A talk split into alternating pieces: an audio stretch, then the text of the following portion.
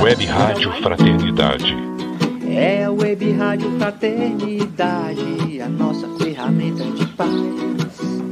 Invadindo ruas, campos e cidades, com amizade, amor, muito mais. É a Web Rádio Fraternidade, a nossa ferramenta de paz. Invadindo ruas, campos e cidades, com amizade, amor, muito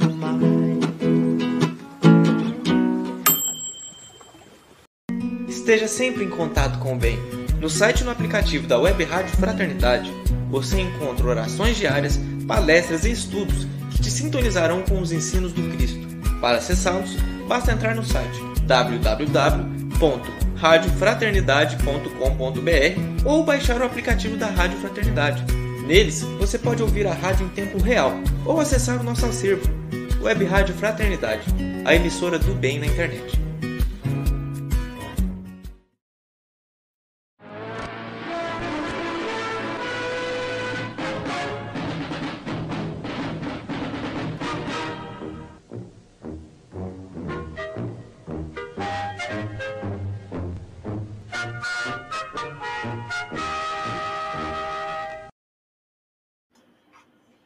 Muito bem, ouvintes, internautas, deixa eu ligar a câmera. Rubens, aí, bom dia, bom dia não, boa noite. boa noite, ouvintes, internautas ligados conosco. É tanta coisa para fazer aqui antes de começar. Boa noite, Divina. Boa noite, Rubens. Boa noite, Jorge. Boa noite, queridos irmãos da Web Rádio Fraternidade. É com muita alegria que damos início a esse momento tão especial para todos nós. Boa noite, senhor Jorge Elahá. Canto. Olá, Rubens. Boa noite, Divina. Boa noite, Rubens. Boa noite, Pedro Castro e Célia Zacarias, que estão assistindo a nossa live. Uma boa noite para todos nós, que tenhamos momentos agradabilíssimos nesse nosso momento de reflexão semanal. Boa Isso, noite a todos. Isso mesmo, Jorge. Aos nossos amigos, parceiros que ajudam a gente a fazer o programa, a levar o Pinga Fogo pelos quatro cantos do mundo, né? Quem imaginaria que um dia a gente teria esse recurso na mão? A gente fazendo interligação aqui do Triângulo Mineiro, indo para onde o Jorge está e dali para o mundo inteiro. Vou te falar uma coisa, só Deus mesmo, né? Só Deus. Então, nosso carinho para os amigos que estão fazendo com a gente o, programa hoje, o nosso Pinga Fogo, essa edição de número especial, edição de número 90, né? Então, aos parceiros FEB TV, Rede Amigo Espírita, TV7, a Web Rádio Amigo Espiritual, os nossos amigos do Espiritismo é, .net, o pessoal que está com a gente também no Portal da Luz, da TV Secal, da Ediluz e os nossos irmãos da do Seara de Luz que também está com a gente. Meu amigo Jorge Elahá, a gente sempre começa o programa né, fazendo uma prece. Então eu queria convidar você, a Divina, o pessoal que está nos acompanhando, para a gente poder mentalizar o alto, pedindo a Jesus que possa envolver essa nossa atividade da noite de hoje. Senhor, aqui nos encontramos mais uma vez para servir na tua seara. Esse pequenino trabalho, que ele possa ser um teu, possa ser teu instrumento, falando aos corações espalhados pelo mundo, esclarecendo, consolando, que o nosso querido irmão Jorge Elahá possa ser o seu porta-voz, Jesus, ajudando a gente a entender a tua mensagem e também acalentando os corações que chegam até nós. Sob o teu amparo, Senhor, sob a tua proteção, nós vamos iniciar essa edição de número 90 do programa Pinga Fogo. Que assim seja. Então, Jorge, nós chegamos à edição 90 do Pinga Fogo, neste 17 de janeiro de 2022. E o que, que você preparou para a gente falar hoje para abrir o programa, Jorge? Antes de falar eu quero dizer para a Célia Zacarias que sim, foi para ela mesmo que eu mandei o boa noite. Ela está perguntando se foi para ela. Sim, foi para ela mesmo. Foi para você. Ah, Rubens, hoje eu eu achei conveniente trazer uma reflexão que na verdade não é minha, uma reflexão que eu recebi de uma companheira nossa aí de Uberlândia, da Beth Teles, do nosso querido padre Fábio de Mello. Ele fez umas reflexões tão interessantes e eu recebi através dela, e aí eu queria compartilhar com todos esse pensamento que eu achei muito legal. O pensamento dele tem a ver com as nossas distrações, com a nossa desatenção com a vida. E ele destaca no texto que a vida muitas vezes nos traz determinadas passagens que nos remetem a perceber o quanto Deus às vezes está preocupado em nos acenar para perigos, em nos mostrar perigos iminentes próximos de nós. Mas nós muitas vezes estamos distraídos, estamos distraídos, sem prestar atenção naquilo que é essencial. Fascinados pelo que nos rodeia, não prestamos atenção nas coisas mais importantes que a vida tem. E por conta dessa nossa desatenção com o que nos rodeia, nós somos colhidos em determinadas circunstâncias por dores que a gente poderia ter evitado se nós fôssemos mais atentos com relação ao que os outros nos alertam, que as pessoas nos chamam, que nos demonstram determinados cuidados que devemos ter, mas às vezes ficamos tão absortos contemplando a paisagem, contemplando as coisas, que não nos damos conta que de repente a vida que a gente está aqui para estar atento, para usufruí-la da maneira mais efetiva, a gente acaba perdendo as oportunidades que a gente tem. Então, a minha reflexão de hoje é mais no sentido de despertar cada um de nós para que nós abramos os nossos ouvidos e ouçamos o que as pessoas em nosso derredor nos dizem. Que não fiquemos trancadas nas nossas próprias verdades, mas aprendamos a ouvir quando os outros nos alertam, quando os outros nos dizem: Meu Deus, não faz assim, toma cuidado, volta, não vai por esse caminho, pega um caminho diferente, vem para perto de nós, sai de onde você está. E nós não ouvimos essas coisas. E de repente, quando nos damos conta, nós já estamos tarde demais envolvido em dramas que poderiam ser facilmente evitados. Portanto, abramos os nossos ouvidos, prestemos atenção em tudo em nosso redor.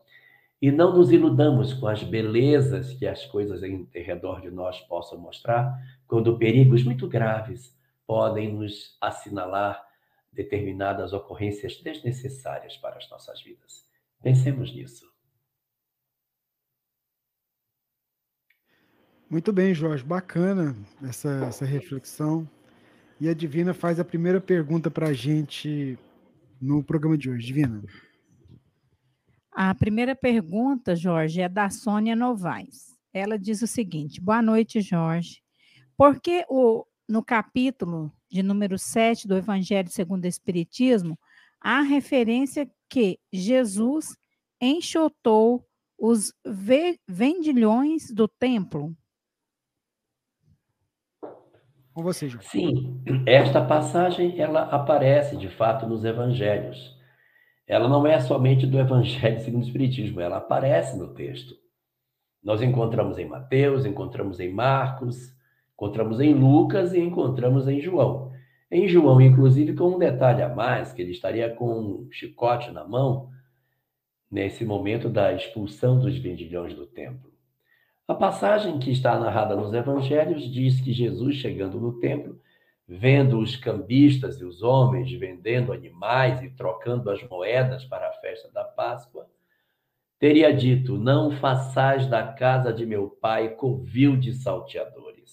E a partir desta fala, que no Evangelho de, Mateus, de João diz que ele estaria com um açoite na mão, apenas João fala isso, os demais não narram, mas o que se diz é que as mesas dos cambistas teriam sido viradas, os animais teriam sido soltos e por isso deu-se uma grande balbúrdia no pátio do templo naquele dia.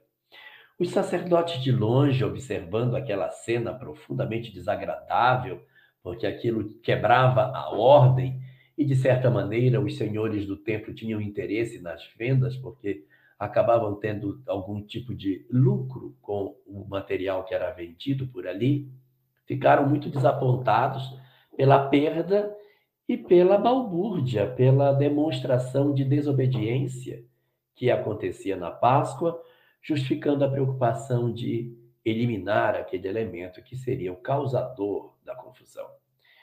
Mas a pergunta sua não é essa. A sua pergunta é Jesus estando expulsando religiões do templo. Será que, será que isso é isso mesmo? Essa passagem, ela não casa com a personalidade de Jesus.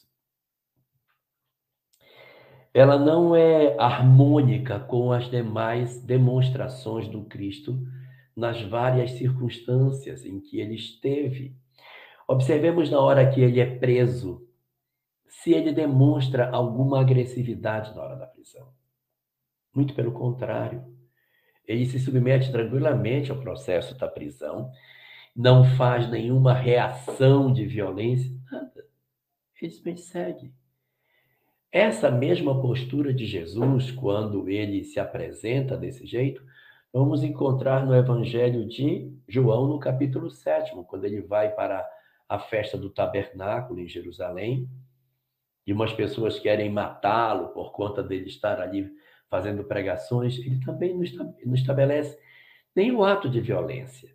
E em todas as demais passagens de Jesus, nós não vamos encontrá-lo cometendo atos de violência. Então, esse fato, ele causa estranheza. Então, alguns estudiosos, quando discutem a questão da expulsão dos vendilhões do templo,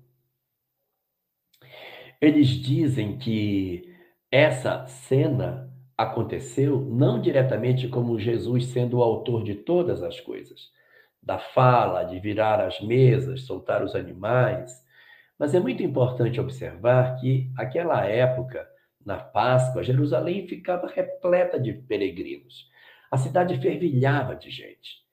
E naqueles dias, os zelotes, que eram um partido político extremamente revolucionário que vinha da Galileia, estava fortemente presente na Judéia, até porque no dia seguinte eles iriam fazer a libertação de Barrabás.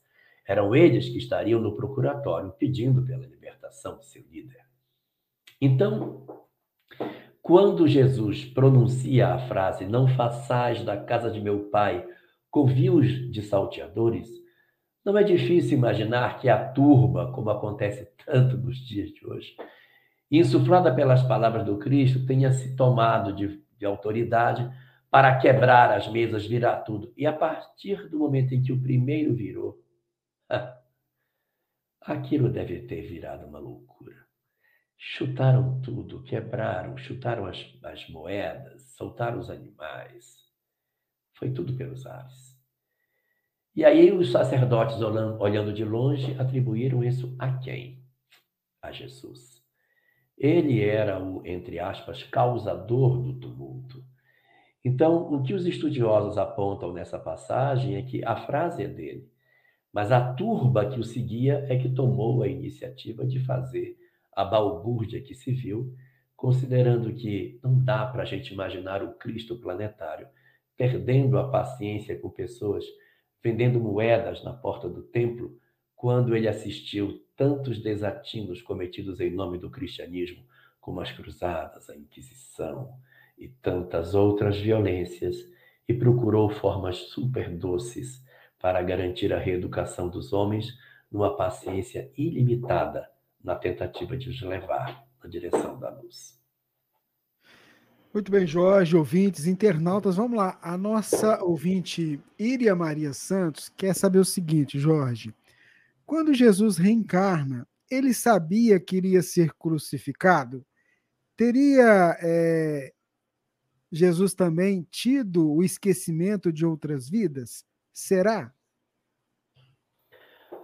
Olha, nós temos uma série de personagens da história que não são crísticos, mas que trazem lembranças de suas vidas passadas. Nós poderíamos trazer aqui um personagem como Satya Sai Baba, indiano desencarnado em 2009, se não me engano. Ele trazia a lembrança total de sua existência anterior. Fala-se que o Buda também trazia lembranças de muitas existências. Tem até o número das vidas que, que Buda lembrava nas suas várias existências que ele teria vivido. Então, relembrar existências não é um atributo tão distante da realidade, considerando que outros personagens da história já tiveram essa possibilidade.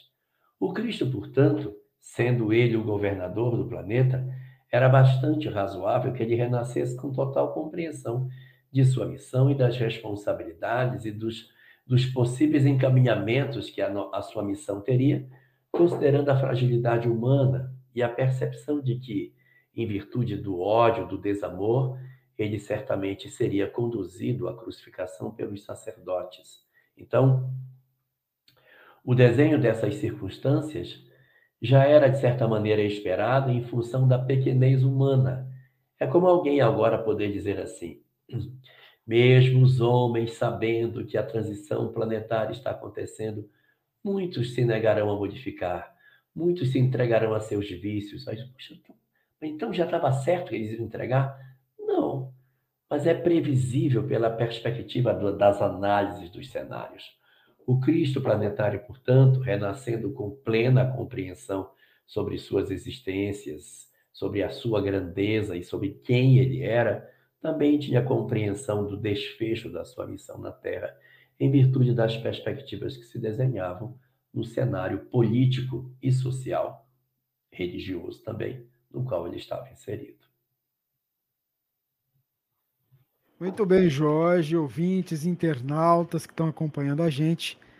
Vamos para a próxima pergunta. Inclusive, essa pergunta é, um, é, na verdade, um pedido de ajuda. A Divina vai resumir aqui a, a pergunta e vamos ver o que, que você pode ajudar essa nossa irmã que está fora do Brasil. É, boa noite, amigos da Web Rádio Fraternidade. Venho pedir socorro pela filha que está sofrendo, ela está sofrendo por ela. É, ela vê nitidamente que esta filha não está bem. Ela tem apenas 14 anos e está passando por algum conflito interno que ela não nos conta. Fala sempre que está tudo ok, mas eu sinto que não está nada bem. Está tão nervosa responde com agressividade para mim e para o pai dela. Fala para nós que nos odeia e ao irmão também, que tem 12 anos. Fala coisas horríveis para nós. E eu não entendo o que está acontecendo. Estou muito preocupada com a pessoa, né? Com a filha. Ela tem medo que ela possa fazer alguma coisa né, com ela, porque ela fala sempre em se matar. Está desesperada pela filha. Não sei o que está acontecendo com ela. Por favor, me ajude. Ela não mora no Brasil, ela mora na Europa, né? E está se sentindo sozinha, né? Porque é, o esposa é de outra religião, né? Ela faz o culto do Evangelho no lar, tem ouvido a Rádio Fraternidade, mas não tem como frequentar uma casa espírita, né, por causa da situação que ela está vivendo.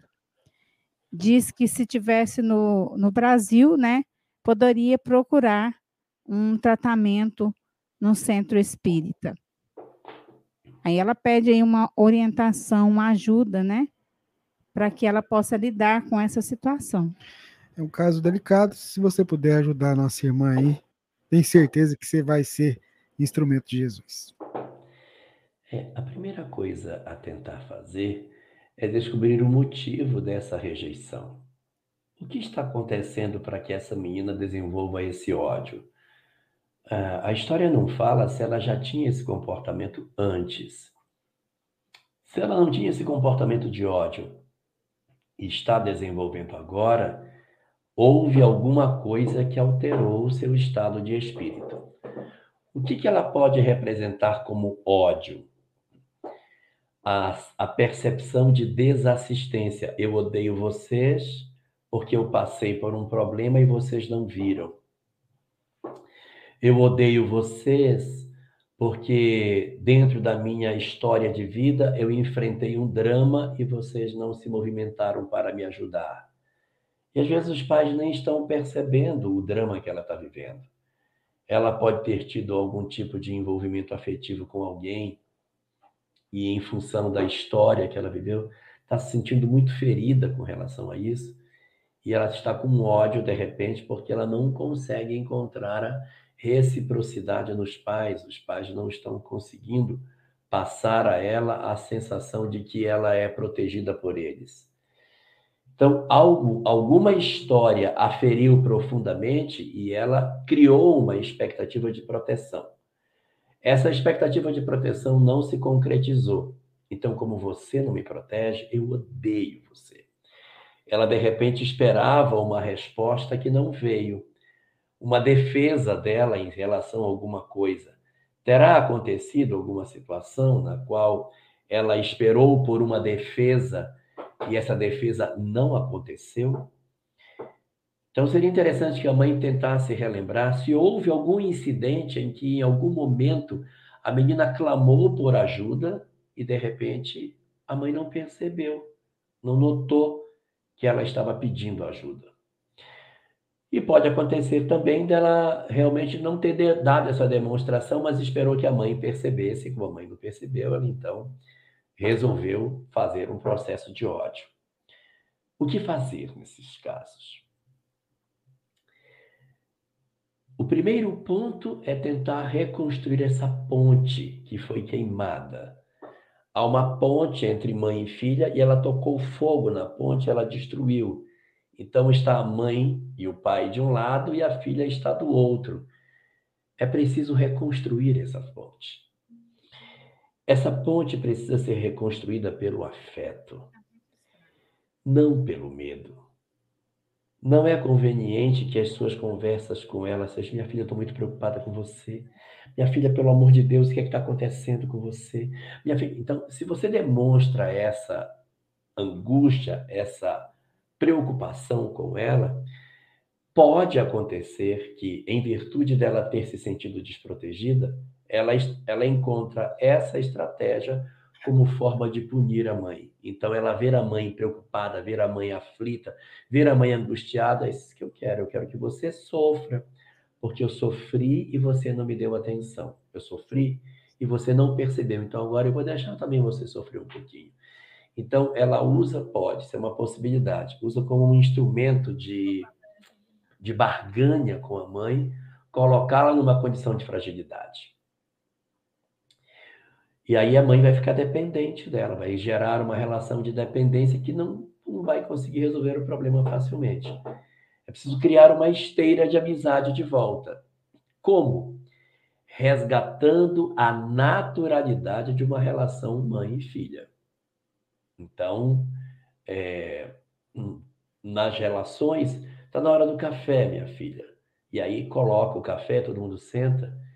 E ao invés de ficar, estou preocupada com você, dizer assim: você está cada dia mais bonita.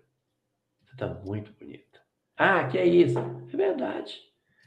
Sem ser piegas, tem que ser com verdade. A gente conquista os outros com a verdade das nossas palavras. Então você vai procurar fazer um esforço de se aproximar dela através das falas que reconstruam o afeto. Ela não diz que odeia, emita mensagens de amor na direção dela. Mas não diga assim, olha, mamãe ama muito você, viu? Porque acaba não tendo sentido. Demonstre com coisas do tipo, fui no mercado, ó, oh, filha, trouxe para você aquele negócio que você tanto gosta. Para que ela sinta, eu sou amada. Eu sou importante. E se de repente, nesses seus movimentos de mostrar para ela coisas que você trouxe para ela, ela não fizer aquela boca para baixo, como quem diz, estou nem aí para nada. E aí você vai ler se isso é de raiva ou se é para pedir para ganhar mais. Que às vezes a pessoa faz com a cara de raiva, porque está com raiva mesmo. Mas às vezes faz aquela cara para baixo como carência, querendo um pouquinho mais. Se ela fizer aquela carinha de carência, aí você diz, isso é verdade, porque você é muito importante para nós. E deixa. Você tem que reconstruir. A ponte foi quebrada. Tem que reconstruir a ponte. E essa ponte a gente reconstrói com atos verdadeiros, atos de verdade.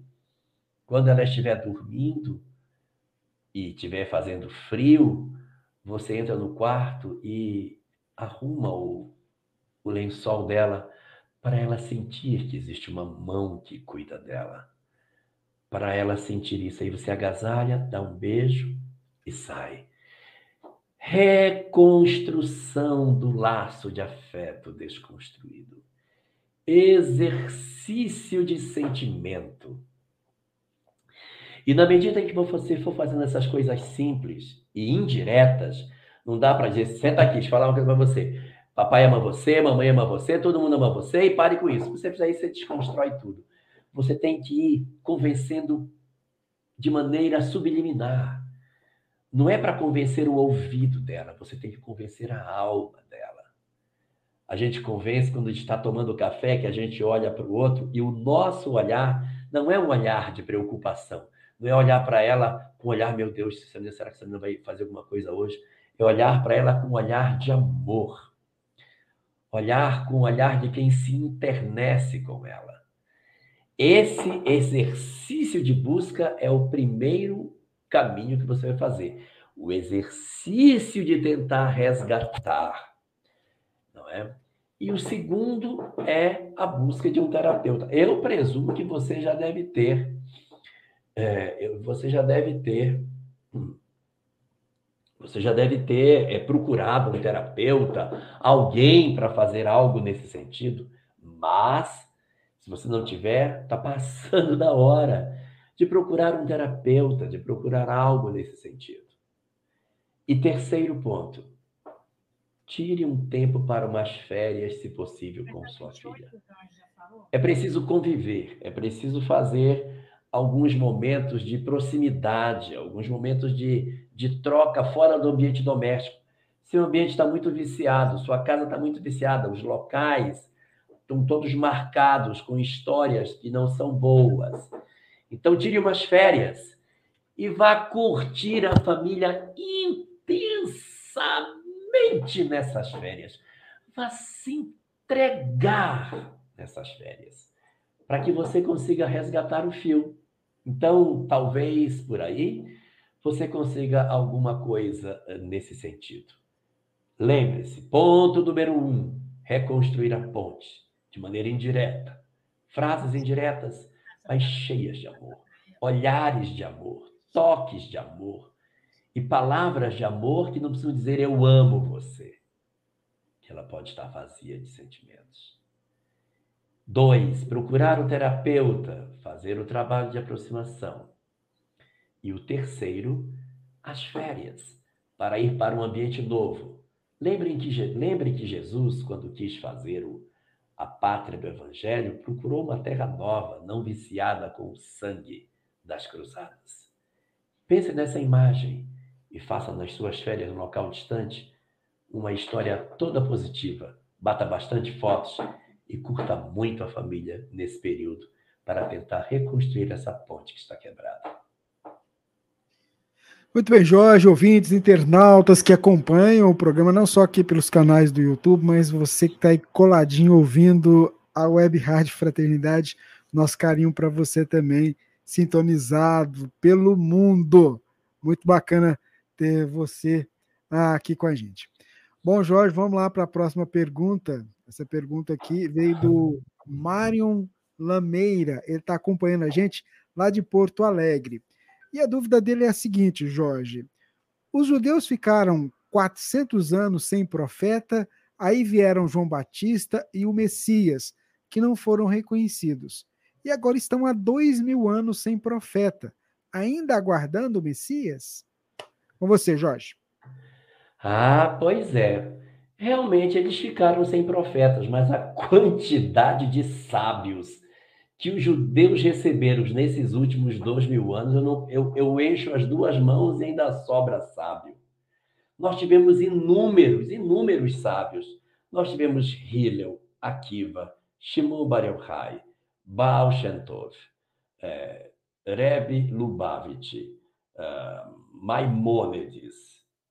Meu Jesus, são uma quantidade muito grande. Ben Azai, Ben Zomar. Meu Jesus, é, é muita gente. Então, eles podem não ter tido profetas, mas a sabedoria judaica se enriqueceu em função disso. A quantidade de rabinos hoje que estão pelo mundo inteiro estudando, divulgando, o, o, o, o, judaísmo está em plena ascensão. Existe um termo em judaísmo chamado techuvá, que é o retorno para o judaísmo. Então, o techuvá são pessoas que estavam distantes da fé judaica e que vou voltar para o ninho. A Techuvá está intensa hoje, é uma quantidade enorme de pessoas no mundo inteiro voltando para a fé judaica. E o número de sábios, de estudiosos, de livros, de, de debates e de crescimento nas sinagogas, crescimento fundamentalmente da Cabala nos últimos anos, é muito intenso. O próprio Shimon Bar Yochai, que foi o autor da obra Zohar, que foi escrito pouco depois da desencarnação do Cristo, ele dizia que na década de 1840 era quando ia retomar o conhecimento da Cabala. E está aí. Cada vez mais o conhecimento da imortalidade se desenvolvendo sobre o mundo.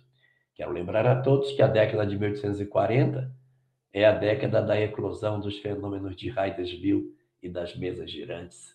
Realmente, o conhecimento espiritual voltaria para essa época.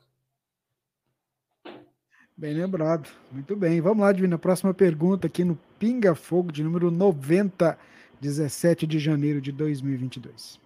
A próxima pergunta é de Rosângela da Silva Alferes.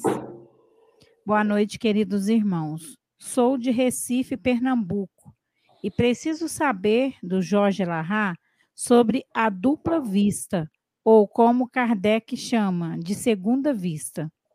Com você aí, Jorge. É, esse fenômeno de dupla vista, ele muitas vezes ele é confundido com o desdobramento. Mas a dupla vista é diferente.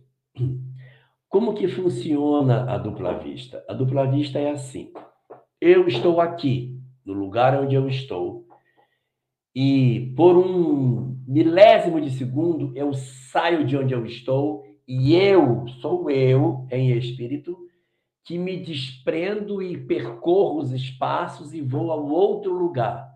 E eu, eu mesmo, eu mesmo, em espírito, vejo o que está acontecendo lá.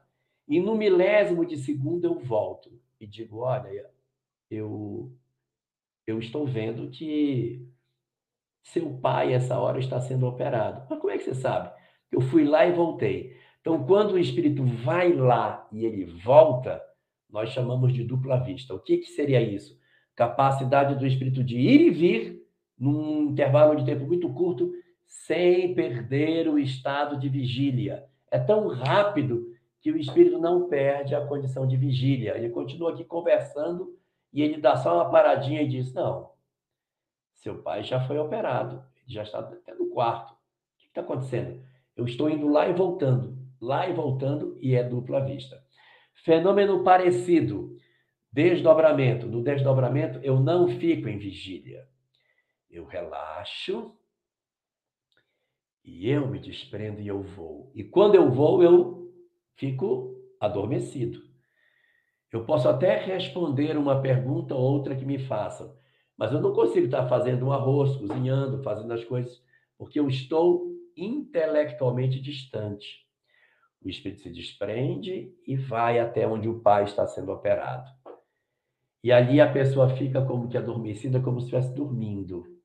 O espírito vai, vê o pai, vê as condições e volta. Quando ele volta, ele desperta e diz: Eu estive lá onde meu pai foi operado. Meu pai já foi operado. Aí não é dupla vista, porque eu não estava em estado de vigílio. Aí nós dizemos que é desdobramento, que Kardec chamava de sonambulismo. Terceiro fenômeno parecido, bicorporeidade. Bicorporeidade é o quê? Eu estou aqui, me desprendo e apareço lá. Ué, mas isso não era dupla vista? Opa! Na dupla vista eu não aparecia, as pessoas não me viam, só os videntes. Agora eu materializo um corpo lá. Eu tenho um corpo aqui e materializo um corpo lá. E eu fico dentro dessa circunstância de lá e cá, animando os dois corpos, fazendo a falsa sensação de que eu estou nos dois lugares ao mesmo tempo. Mas quando eu estou lá, naquele átimo de segundo que eu estou lá, eu não estou aqui. Quando eu estou aqui, eu não estou lá. E a gente, chaveando entre os dois, faz as coisas acontecerem. Então, aí nós temos dupla vista, nós temos sonambulismo ou desdobramento e temos o fenômeno da bicorporeidade. E vou colocar um, um quarto fenômeno que é a vidência. Eu estou aqui, eu não me desprendo, eu sou o médium. O espírito vem e mostra para mim o quadro. Não fui eu que fui lá, coitadinho. Eu sou apenas um médium. O espírito veio e plasmou o quadro na minha frente. Eu fecho meus olhos e digo: Olha, eu estou vendo aqui seu pai. Seu pai saiu do quarto, seu pai está se repousando agora no ambiente onde o hospital tem para pós-operatório. Mas eu saí daqui? Não. Foi um espírito que veio e plasmou o quadro para mim. Aí já não é mais nem dupla vista, nem bicorporeidade, nem desdobramento. Aí é evidência mesmo, aí já é mediunidade. Já é o próprio médium servindo de intermediário para uma informação dos espíritos para com os homens. Espero que tenha sido ficado claro. Muito bem, Jorge Alahá, acho que, que deu para a gente ter uma, um entendimento sobre, sobre essa questão. A próxima pergunta vem do Rafael ele quer saber o seguinte. É eu mesmo, eu sei, é eu, né? É eu mesmo, né? Estou tendo dificuldade, Jorge, para manter a minha fé em Deus e no mundo espiritual, principalmente por conta da descrença com relação a Deus que as ciências estimulam. Como é que eu posso superar esse desafio que me atormenta? É, a descrença em Deus, ela tem sido um fenômeno muito frequente na nossa sociedade. Nós temos vivenciado muito esse tipo de experiência nos últimos tempos, exatamente porque ah, as próprias academias têm estimulado muito a negação de tudo que seja espiritual. Mas existe uma coisa que a gente não pode desconsiderar. Quando nós estivermos com os nossos momentos de crise, as nossas dúvidas, meu Deus, o que está acontecendo? Paremos e façamos um contato com a natureza. Às vezes, o nosso pouco contato com a natureza está tirando de nós a crença na imortalidade. O que eu sugiro a você? Um passeio no contato com a natureza sentir a beleza das coisas, a perfeição da vida, sentir a, a majestade da harmonia das coisas, as árvores, os animais. Às vezes, o que pode estar acontecendo com você é um distanciamento em relação a religiões, o que é compreensível. As religiões, às vezes, nos ferem, nos magoam, trazem seus dogmas, suas verdades relativas, e isso às vezes nos incomoda. Mas elas não são tão importantes. Mais importante do que as religiões é a espiritualidade. E isso você precisa ter nesse contato com a natureza, vai ser mais fácil você conseguir. Não é preciso que você se curve a nenhum dogma, nenhuma verdade das obras religiosas, de nenhum texto sagrado. Mas olha os peixes no mar. Olha a beleza da vida, de como é que tudo se manifesta. É certo que a miséria dos homens, a crueldade das pessoas, a forma como as criaturas humanas optaram por viver, produz muitos sofrimentos e desgostos nas nossas vidas. Mas eu preciso enxergar o Criador que está além de todas, todas essas coisas. O Criador da vida. porque os nossos desequilíbrios humanos geraram de fato uma sociedade muito infeliz. Mas se nós nos aproximarmos da natureza, da criação, nós poderemos sentir mais perto de nós o pulsar da vida, a majestade de um Criador, que de repente não está não tá expresso em nenhum, nenhum livro religioso. E quando nós olharmos para esse Criador, dizemos: Oh, meu Deus, quanta sabedoria na natureza, quanta coisa linda a gente encontra aqui. Esse é o Criador que você precisa encontrar não o criador das religiões, dos livros sagrados. Encontre-se primeiro com a majestade criadora da vida. Sinta-se integrado nessa relação da criação majestosa da qual fazemos parte. Esse processo de aproximação das coisas espirituais pode ficar para um segundo momento, depois que essa relação pai e filho estiver mais estreitada. Quando você se sentir mais integrado à criação. Ande descalço no meio da grama. Sinta a beleza dos pássaros, da natureza. Observe uma flor. Note a sabedoria que se esconde atrás de todas essas coisas e perceba que não é possível que o acaso crie nada disso. Então, se nós fizermos isso e nos encharcarmos da natureza e menos do concreto e dos homens, ficará mais fácil perceber a presença de um Criador derramado sobre todas as coisas. Para entender os homens, que é uma segunda parte, a chave da reencarnação se faz essencial para contemplarmos um Deus soberanamente justo e bom numa sociedade tão cruel, cheia de tantas aparentes desigualdades. Pense por aí. Procure fazer esse exercício da natureza e resgate seu vínculo com o nosso Criador. Muito bem, Jorge, ouvintes, internautas, vamos para a próxima pergunta, Divina. É, Jorge, essa pergunta é do Messias lá de Rio Claro. Ele gostaria de saber qual é a sua opinião em cantar músicas do padre Fábio de Mello, Antônio Maria ou Marcelo Rossi, ou seja, músicas que elevam e que falam de Deus e amor nas casas espíritas. Depende muito dessas músicas não trazerem junto com elas princípios antidoutrinários. Nós temos muitas músicas do Padre Zezinho que são muito boas. Elas não tocam em nada que seja contrário à doutrina espírita. Então dá para a gente aproveitar. Mas se eu tenho, tenho é, obras, músicas escritas por outros autores que colidem com a obra doutrinária, é meio complicado a gente trazer esse tipo de, de música para dentro dos arraiais espíritas. Às vezes a gente traz umas músicas que, que apresentam Jesus como Deus, e isso acaba atrapalhando a nossa própria fé, porque a gente fala quanto uma música que desconstrói o que eu estou dizendo. Agora, existem muitas músicas que o Padre Zezinho fez que são muito boas. Aquela sobre a família eu acho excepcional.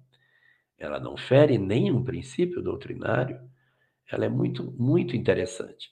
Agora, não dá para a gente utilizar o tempo todo dentro da casa espírita um cancioneiro católico, senão a gente vai acabar aproximando muito as verdades espíritas, como se nós fôssemos um braço da Igreja Católica. Usar uma música, às vezes até a música do Roberto Carlos o pessoal usa, usar uma música laica para que você possa fazer, ah, pega a música O Homem do Roberto Carlos e usa, Dá para usar. Mas não dá para a gente usar toda semana, fazendo parte daquela coisa direto da casa espírita, determinadas músicas que acabam não trazendo uh, verdades espíritas. Temos tantas músicas maravilhosas que poderiam ser muito mais aproveitadas em termos de conteúdo doutrinário. Então eu diria assim: ponto número um. Se a música colide com a doutrina espírita, não use. Se a música não colide com a doutrina espírita, um uso eventual é uma coisa saudável.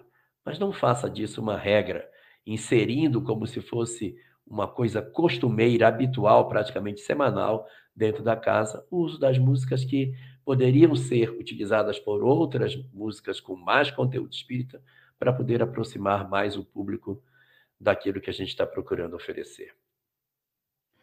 Muito bem, Jorge, ouvintes, internautas. A Magali está acompanhando a gente e ela tem uma dúvida, Jorge, em relação à questão de número 791 do Livro dos Espíritos, que fala sobre a questão moral e inteligência em referência à flor e o, e o fruto. Ela nos diz aqui no relato que escreveu para a gente que no culto do Evangelho no Lar que eles realizam, o debate gerou entendimentos diferentes, pois para uns desenvolvemos a inteligência, seria a flor, e precisamos elevar a moral ao mesmo nível, seria é, o resultado, o fruto. Então, ela queria que você ajudasse eles a, a entenderem e, essa questão. questão eu, eu não entendi o comecinho, o finalzinho eu entendi, o comecinho. Em nosso culto do Evangelho no Lar, o debate gerou entendimentos diferentes, pois desenvolvemos a inteligência. Seria a flor, que é, está sendo referido, que é referido lá no, no Livro dos Espíritos, né? E precisamos elevar a moral ao mesmo nível, seria o resultado? Enfim, eles têm dúvida, Jorge, em relação à questão 791, que, que aborda a questão da moral e da inteligência, flor e o fruto. Ah, sim.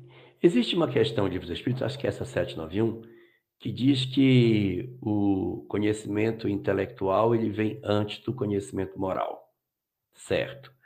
Eu não posso ter um conhecimento moral se eu não tenho um conhecimento intelectual antes. Muito bem. Só que esse conhecimento intelectual que está sendo colocado não é o conhecimento dos livros.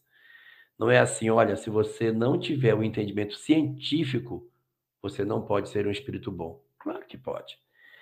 Esse conhecimento intelectual que está aqui é o conhecimento intelectual da vivência, do experimentar, do raciocínio. Não dá para eu ser bom sem antes ter experimentado. Então, eu preciso primeiro experimentar, para depois de experimentar, eu aprender o que é certo e o que é errado. Então, é primeiro preciso que eu experimente, ou seja, que eu aprenda, que eu desenvolva intelectualidade, para depois eu desenvolver a moral. Se você pegar no livro dos espíritos ali, os espíritos benévolos, que é a primeira classe da segunda ordem dos espíritos, você vai ver que lá está escrito que esses espíritos desenvolvem mais o lado moral, perdão, mais o lado moral do que o lado intelectual. Uai, como que pode? Não tinha que ter vindo o intelectual primeiro, depois o moral? É porque aí ele está dizendo não do intelectual da experiência, mas é o intelectual dos livros. Não são espíritos de inteligência desenvolvida, eles têm a moral mais desenvolvida do que o aspecto da intelectualidade. Mas em termos de experiência, eles têm que ter passado. Não tem como eu ser bom sem ter feito a experimentação das coisas. A partir dos benévolos, não tem jeito o crescimento tem que ser nas duas asas, moral e intelectual. Aí você vai ver que aí vai ter que ter ciência. Eu chego até benévolo, daí para cima não dá mais. Aí tem que ter o conhecimento mesmo da, dos livros, o conhecimento mesmo das questões acadêmicas para que você consiga se desenvolver do ponto de vista intelectual moral. Você consegue avançar um pouco? Consegue, mas fica limitado a partir de um certo momento. Então, é, quando você faz a comparação com a flor e o fruto, não dá para a gente dizer que a flor representa o conhecimento intelectual e o fruto representa o conhecimento moral. A flor pode representar aí a promessa, que pode ser o instinto. A flor, a promessa. A flor representa todas as expectativas, as experiências que levam o espírito ao aprendizado. A flor pode ser o instinto? Pode, pode estar representando o instinto e o fruto, o resultado do aprendizado. Considere a flor como tudo aquilo que diga respeito aos exercícios que o espírito tem que fazer na expectativa de colher amanhã o resultado da promessa. O que é uma flor?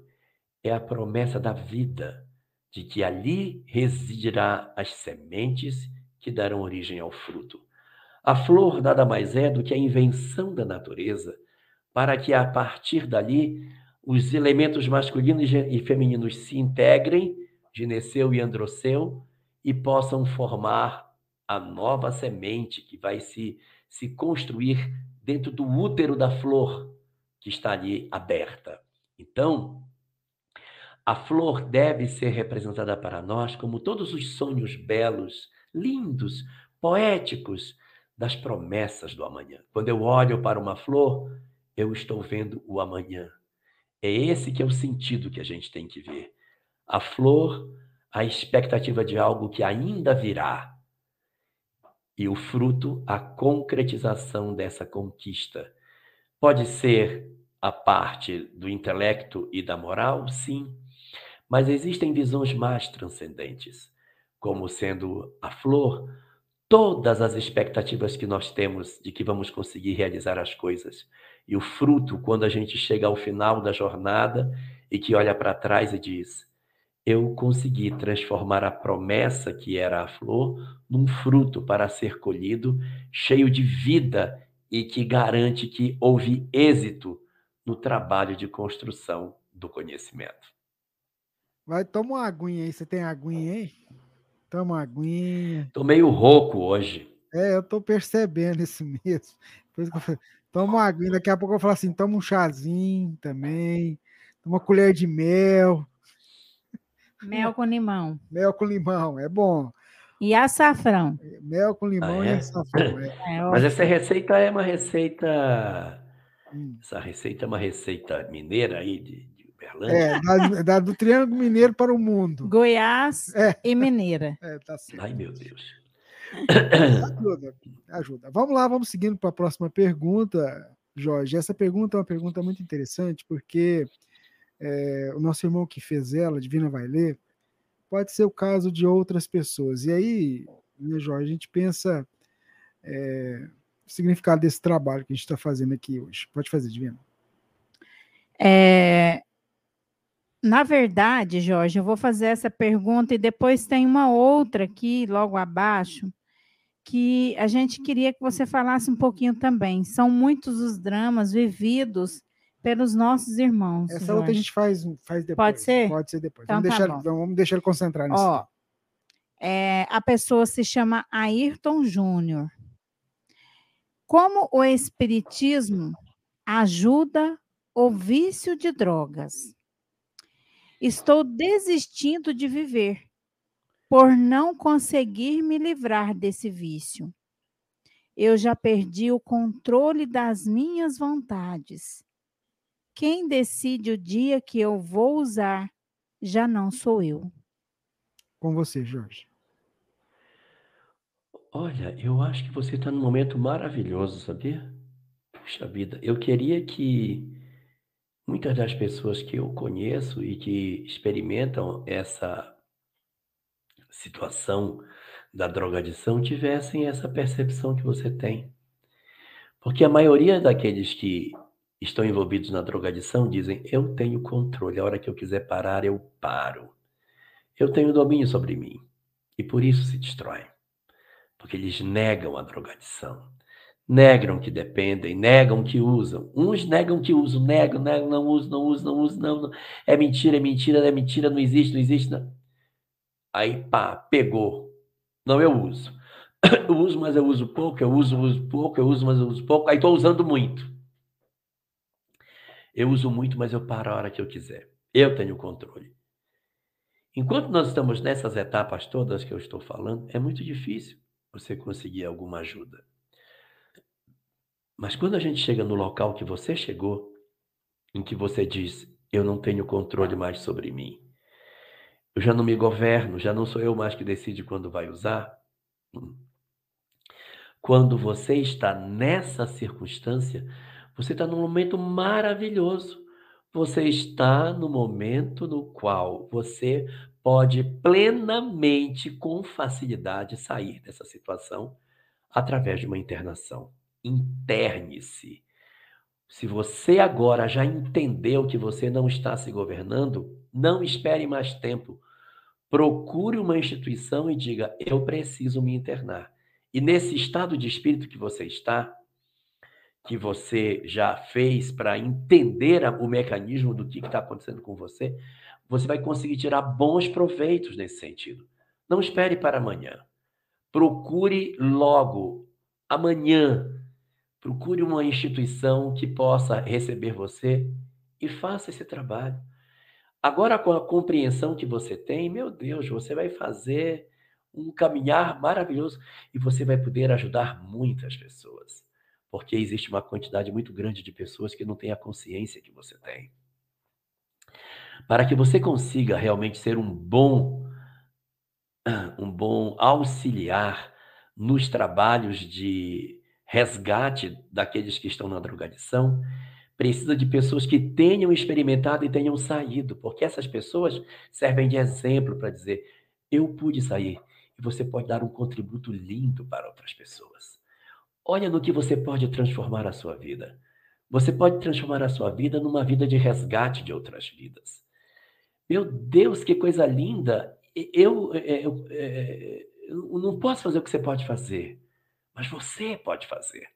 Então, se você faz um movimento de se internar, você tem a chance imensa de conseguir sair dessa condição e retornar como um instrutor, como um padrinho, como alguém que vai cuidar de outros e vai fazer a sua vida uma vida de resgate de outras vidas. Sabe, é, nos 12 passos que existe do AA e do NA, o primeiro passo deles é esse: Reconheço que possuo, não possuo controle mais sobre mim, que eu não governo mais a minha vida e que eu preciso de ajuda para sair da situação em que estou.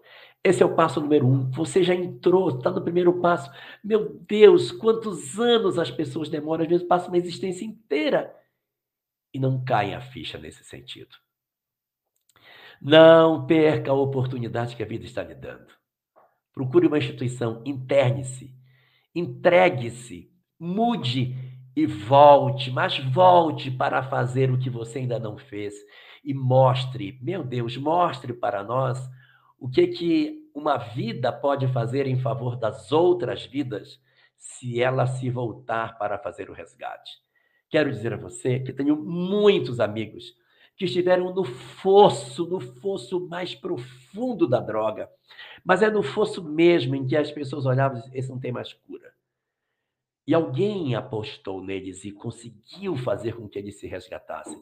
E hoje eles têm uma vida linda de resgate de pessoas. A vida deles está consagrada a tirar os meninos dessa condição de drogadição. Eu vejo para você uma oportunidade enorme de você transformar sua vida num trabalho maravilhoso de resgatar pessoas, uma vez que muitos outros que nunca viveram a experiência que você viveu não têm autoridade moral para fazer o que você pode fazer por eles. Uma vida pode salvar milhares de vidas e essa vida é a sua. E a gente tá junto, viu, meu amigo? Vibrando, que como diz o Jorge, você já deu o primeiro passo. Bom, a próxima pergunta, Jorge, vem da Rosângela. Ela diz o seguinte: é, ela diz que a doutrina tem confortado ela. Mas o que, que aconteceu? O marido dela desencarnou no dia 16 de março de 2021. Diz ela que foi uma perda muito dura, tanto para ela quanto para as filhas. Eles se contaminaram com a Covid, ela, as filhas e o esposo ficaram internados. Ele não resistiu, desencarnou. E foi um momento muito difícil, por exemplo, porque ela não conseguiu se despedir dele porque ela estava internada. E isso tem sido muito difícil para ela. Diz ela que ficou um vazio muito grande. E diz ela que tem dois anos que tem participado de prelações, de prela, é, preleções na casa espírita, estuda recentemente a doutrina, isso conforta muito. Mas qual que é a, a, a questão dela? Ela, ela tem fé que um dia vai encontrar com o esposo, mas no íntimo ela sente necessidade é, de, de receber uma carta. Isso é certo, uma carta consoladora. Isso seria certo? Devo procurar essa consolação através da carta ou não? Eu não quero prejudicá-lo, mas sinto que eu preciso demais dessa carta. E talvez isso também seja a dúvida de muitos outros nossos internautas, Jorge. Olha, procurar a carta você pode, procurar a carta pode, mas não pode fazer disso uma obsessão.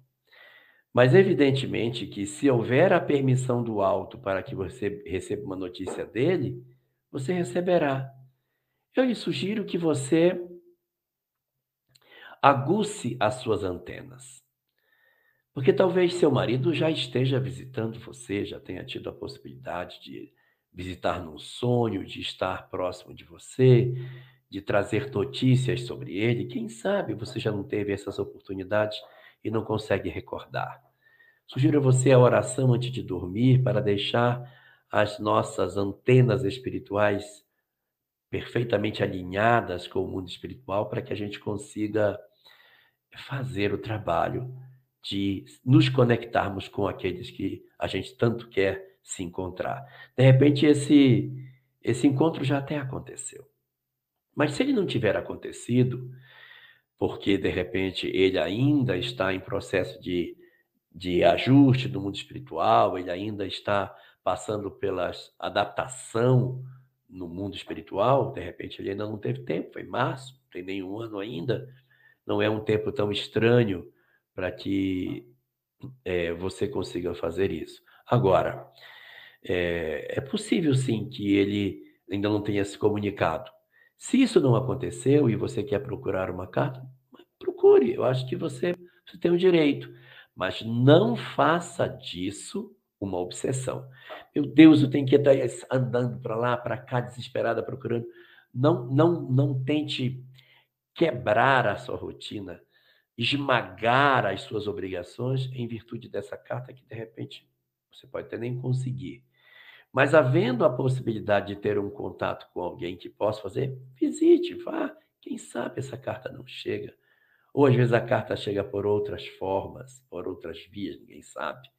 Mas não é nada, nada é, estranho você procurar. Só não converta isso numa obsessão da sua vida, uma coisa obstinada demais, que aí realmente pode atrapalhá-lo. Mas se não for, não há nenhum inconveniente de você procurar esse tipo de expediente. Muito bem, esse é o nosso Pinga Fogo, edição número 90, 17 de janeiro de 2022. A Divina traz a próxima pergunta, Divina. Então, a próxima pergunta que eu ia fazer, Jorge, é da Noêmia Marçal. Ela diz que está muito triste, precisa muito de ajuda.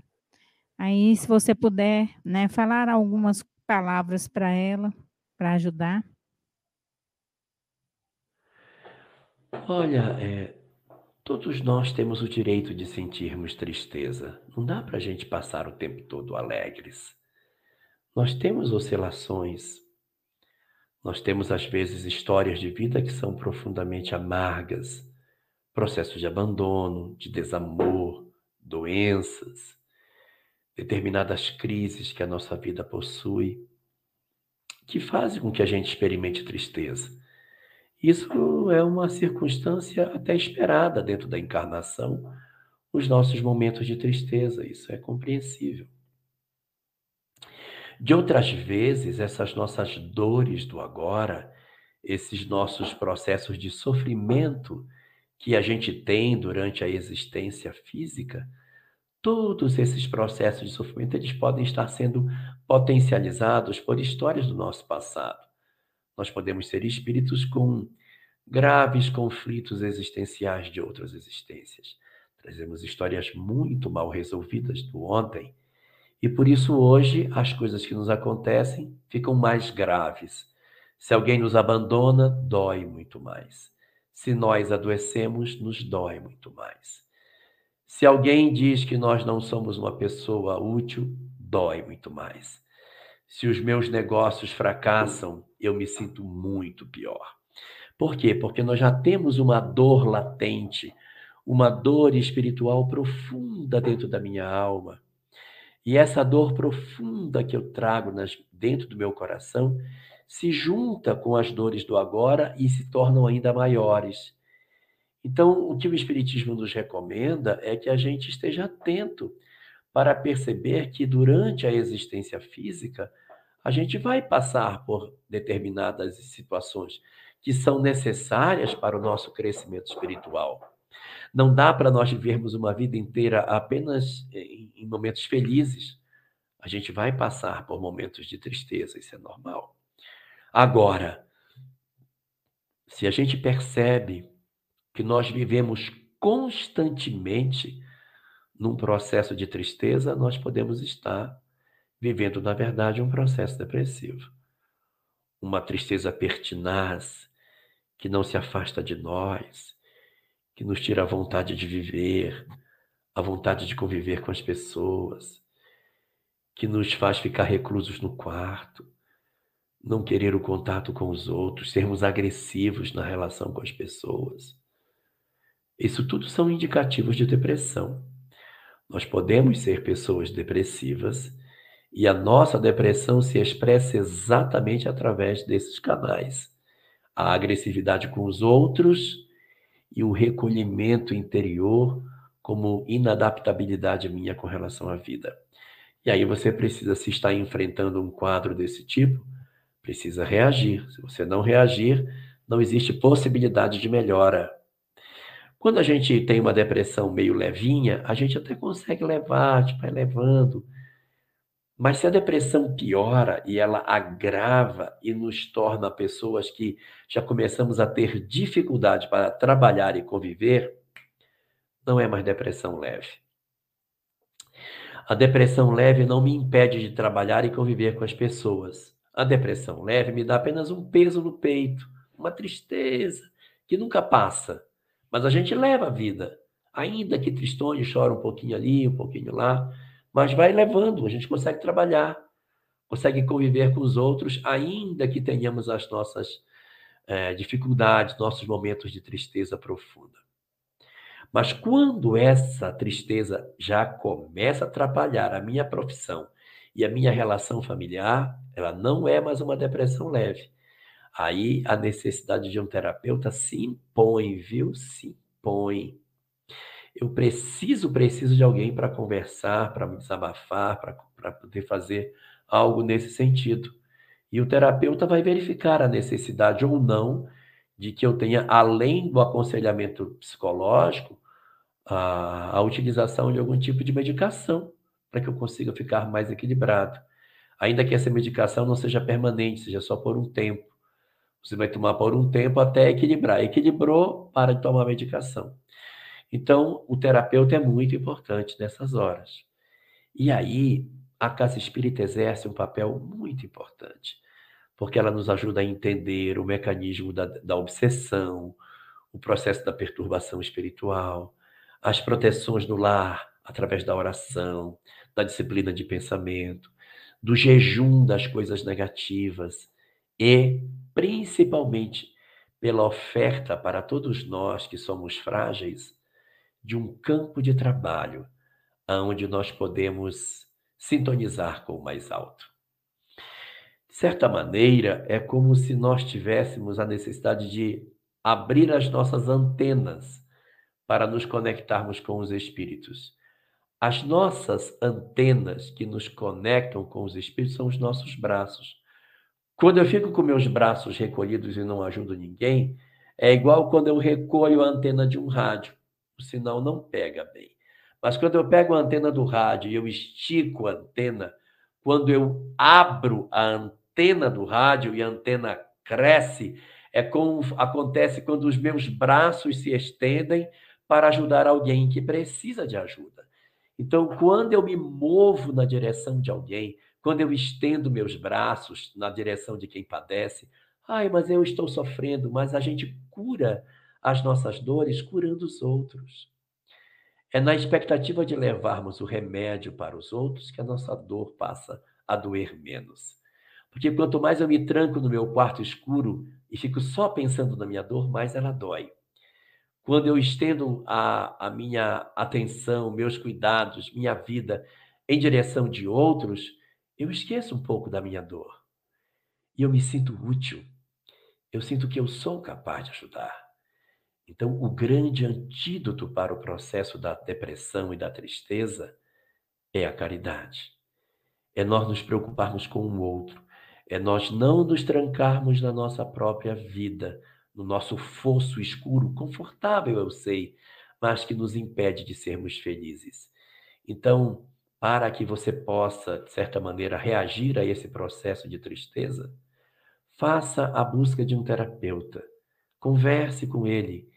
Procure uma casa espírita para que você possa se orientar sobre as verdades espirituais. Faça um jejum de coisas negativas. Não deixe que as, que, que as coisas ruins do mundo lá fora entrem no seu lar. Fale menos de coisas ruins, fale menos de coisas negativas. Não assista a programas de crime durante a tarde. Faça outra coisa durante a tarde. Não fique assistindo aquele negócio de matou, matou, matou, matou. Cuidado com as redes sociais carregadas de ódio. Saia dos grupos que têm tanto ódio, tanta briga, tanta violência. Não permaneça aonde existe desamor. Troque todas essas coisas pela leitura de obras edificantes. Escolha uma obra boa para você dar uma lida e aí você poder substituir esses momentos de raiva, de tanta mágoa que às vezes a gente sente da vida, pelo momento de reflexão por obras positivas. Dentro da casa espírita, além de eu ter o esclarecimento espiritual e aprender a proteger meu lar, meu coração, orar com frequência, fazer o evangelho no lar, proteger o meu ambiente doméstico, eu também terei na casa espírita a possibilidade de estender as minhas antenas e poder assim me conectar com o mais alto através da caridade.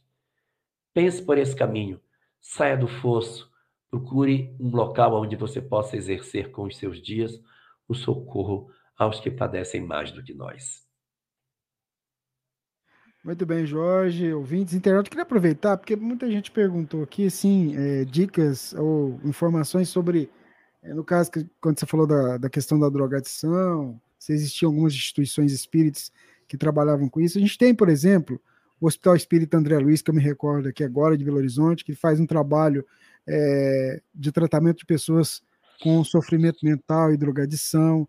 Eles têm um site na internet, é um trabalho muito bacana, e, se não me engano, aliás, a Juscelma Coelho está à frente lá do trabalho do, do, do, Hospital Espírita André Luiz. Eu lembro da cidade de Anápolis também, se não me engano, tem esse trabalho. E lá em Pelotas também, se não me engano, tem um trabalho. E são essas, essas instituições que eu me lembro de cabeça, mas que você depois pode pesquisar aí pela internet. São instituições que têm o um trabalho médico, né? Pode ser que também possa ajudar os nossos irmãos, além do tratamento que o próprio é, Estado oferece, o governo federal oferece através Sim. dos CAPs. Né? Isso, então, o governo federal oferece através dos CAPs um trabalho uhum. muito bom, por sinal, que não tem internação, a pessoa vai lá com o psicólogo toda semana para o aconselhamento e recebe a medicação, vai tomando e consegue manter o equilíbrio de sua vida.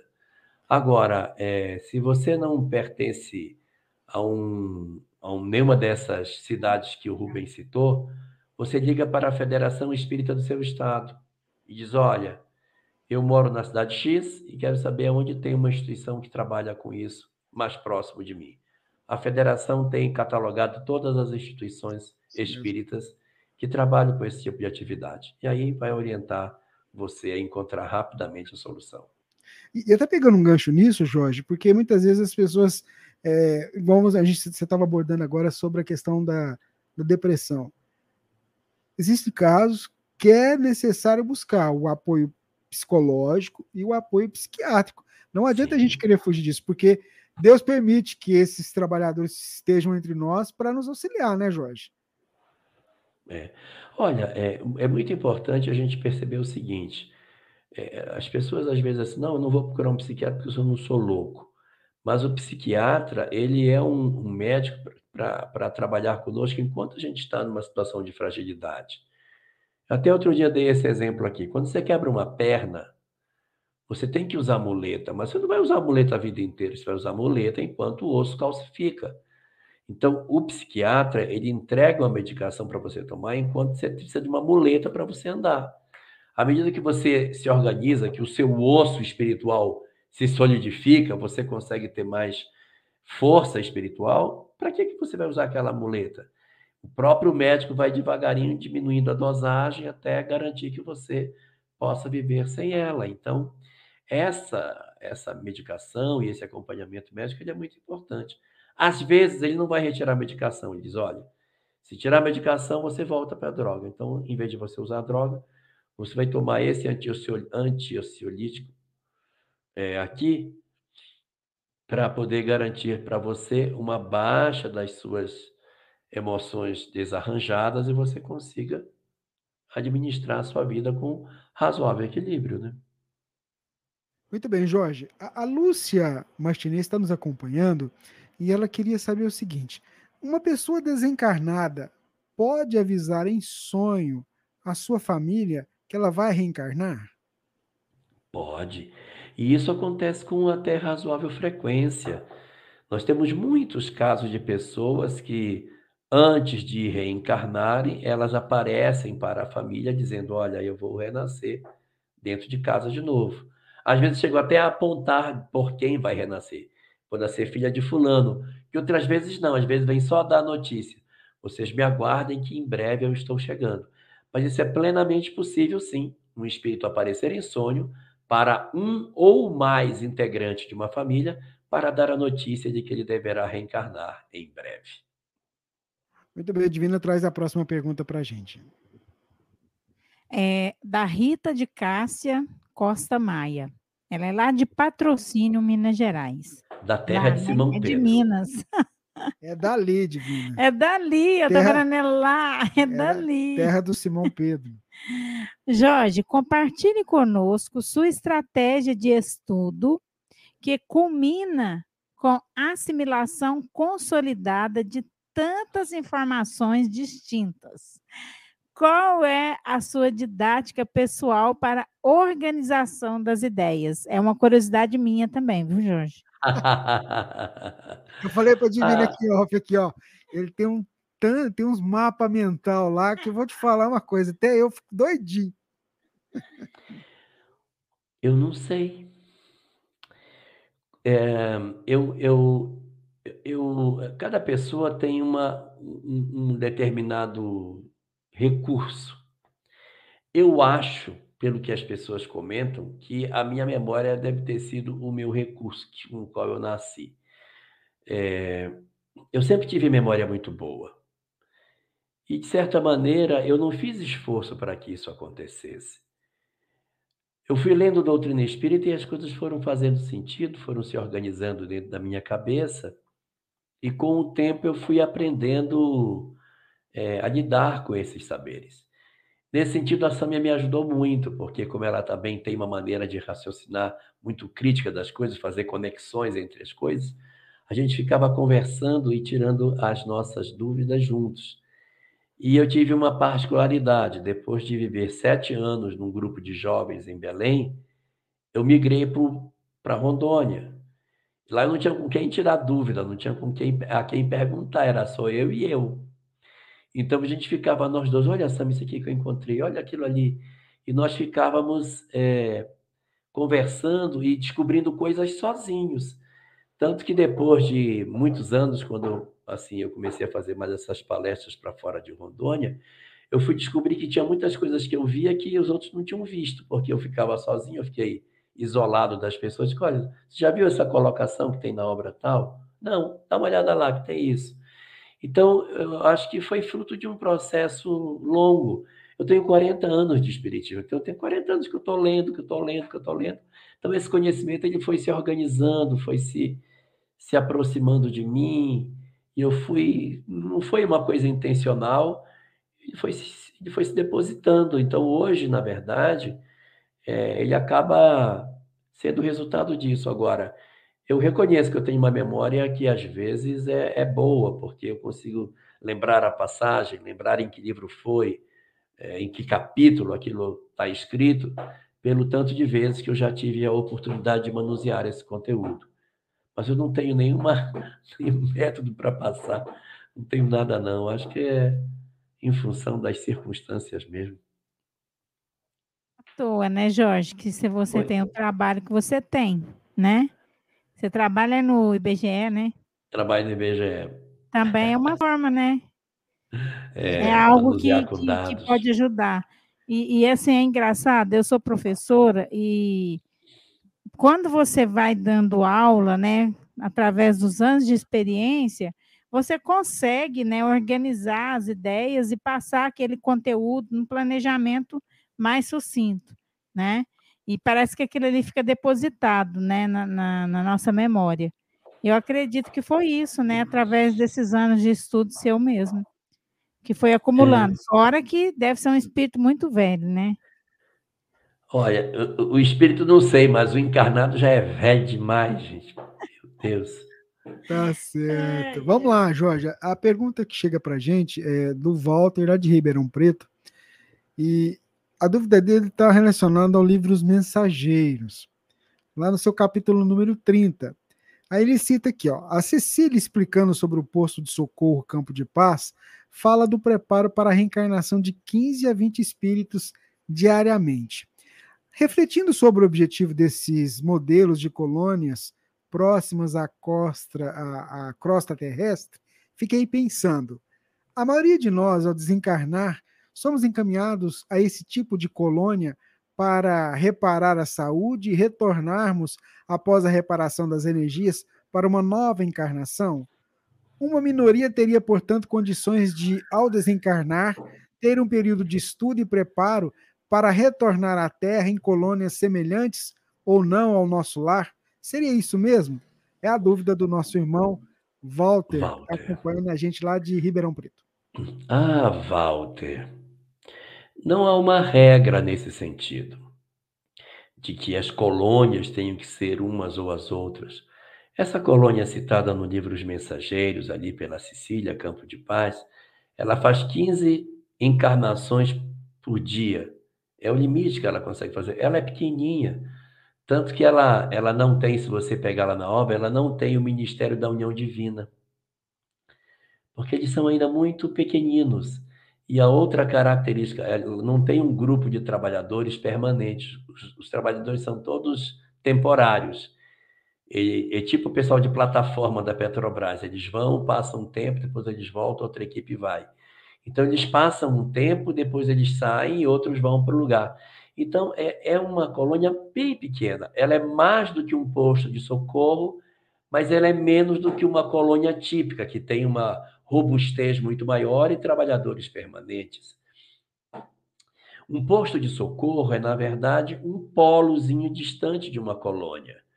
E essa colônia, chamada Porto da Paz, ela possui vários postos, se não me engano, a cada três quilômetros dentro dessa região, ela tem um posto de socorro ali comandado por alguém que administra esse local. Então, é, é cada colônia tem as suas peculiaridades, mas não existe obrigatoriedade. Ó, oh, você desencarnou, então você vai primeiro passar por uma colônia menor para depois para uma colônia maior. Não. Agora, o que é, que é mais esperado para nós que somos é, espíritos com uma determinada condição espiritual? É que após a nossa desencarnação, nós sejamos recolhidos num posto de socorro. Isso é o mais lógico. Nem vamos a umbral, nem uma região de sofrimento, mas um posto de socorro. Ali a gente vai ficar para ser recolhido, ser é, ajeitado, para a gente poder retomar a nossa lucidez e tal. Agora, esse posto-socorro é de uma colônia grande? É de uma colônia pequena? Tanto faz, é um posto-socorro. É um núcleo pequenino, com uma série de enfermeiros, um pequeno grupo de profissionais de mais alto gabarito, vinculado a uma instituição maior, que prestam socorro para o atendimento aos recém-desencarnados. Esse é o que deve acontecer conosco, mas não há essa hierarquia no mundo espiritual de que primeiro eu tenho que ter participação numa colônia pequena para depois uma colônia grande. Você vê que, inclusive, na obra, as meninas estão super eufóricas, porque elas ganharam como prêmio visitar nosso lar. Então, assim, para elas vai ser uma coisa linda, porque elas nunca tinham ido a nosso lar e vão visitar. Não esquecendo que nosso lar é uma colônia que fica dentro do umbral, tem uma série de problemas, mas que para elas já é uma condição maravilhosa. Aí você vê o quanto de ainda de falta de estrutura essa colônia primeira tem. É uma colônia ainda bem simplória, mas, puxa vida, quem me dera desencarnar e ser um trabalhador de uma colônia desse tipo. Mas, é, reforçando, não existe da parte do, do mundo espiritual nenhuma característica de hierarquia entre as colônias após a desencarnação. Muito bem, Jorge, ouvintes, internautas, vamos lá para a próxima pergunta que a Divina vai trazer para a gente. A próxima pergunta é da Andrea é, Bertolato. Boa noite. Quando os espíritos vão para o umbral, eles são sensíveis à nossa tristeza quando pensamos neles? Juiz de Fora, Minas Gerais. Ó, tem muitos mineiros hoje. Sim, eles são sensíveis às nossas impressões. Quando nós oramos por eles, eles percebem. É como se, quando a gente ora, amenizasse o sofrimento que eles têm. Um, como que a gente pode comparar? Imagina uma pessoa que está com muita dor de cabeça, aí você toma um remédio, aquela dor passa por um momento, mas daqui a pouco ela volta. Por quê? Porque a doença está em mim. A oração que eu faço ela tem o poder de se combinar com as minhas energias, trazendo um bem-estar que não é duradouro. Esse bem-estar ele passa, porque depois que eu cesso a minha oração por ele, ele começa a se re revestir de novo do sentimento de culpa, de culpa, de remorso, de remorso, de dor, de dor, e aí aqueles benefícios referentes aos aspectos do, é, do benefício da prece acabam desaparecendo em virtude da nossa, do nosso retorno à condição inicial. Mas sim, eles percebem sim as orações, sentem os benefícios, mas não é duradouro. Pouco tempo depois da oração passada, eles voltam a ter os mesmos sentimentos. Ah, então de que que adianta? Adianta porque na hora que você ora e que diminui o sofrimento dele, quando ele fica menos perturbado, ele tem mais lucidez.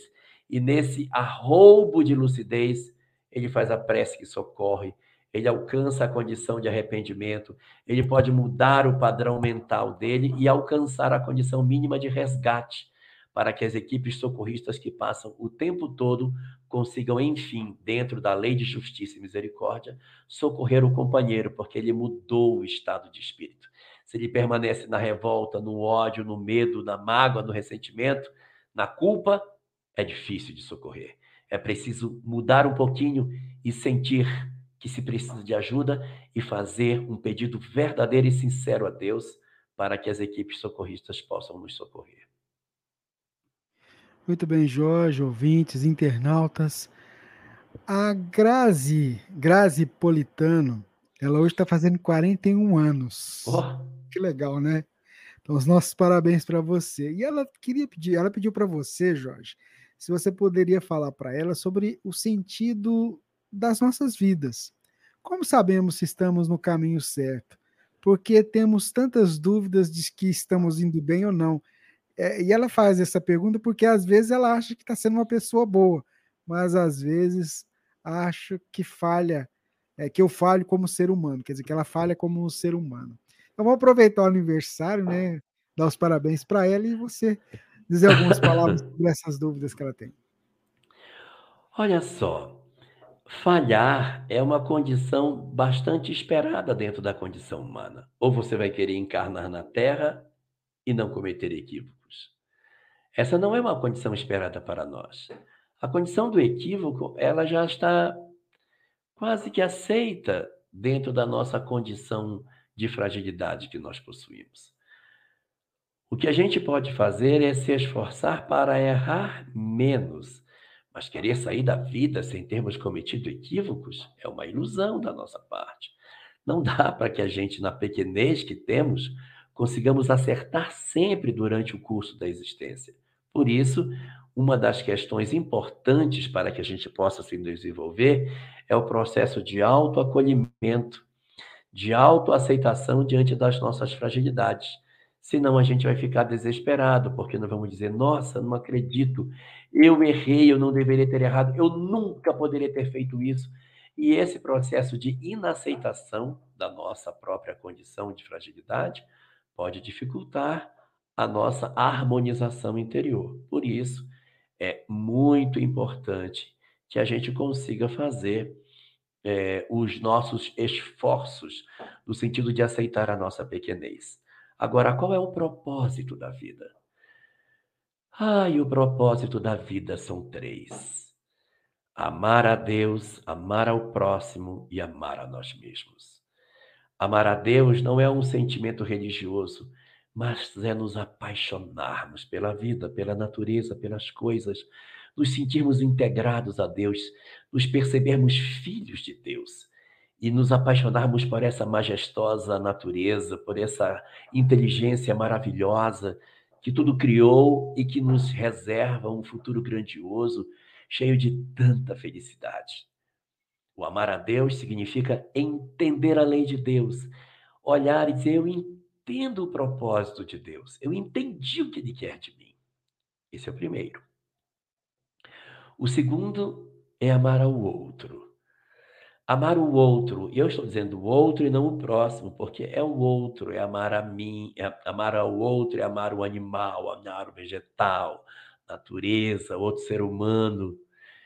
É termos misericórdia de todas as coisas, é termos um olhar misericordioso sobre todas as coisas. Amar o outro. Amai-vos uns aos outros, como eu os amei. Não é amai-vos entre vós, é uns aos outros. O outro é tudo. O outro é tudo. O boi, o porco, a galinha que a gente come, que a gente precisa repensar.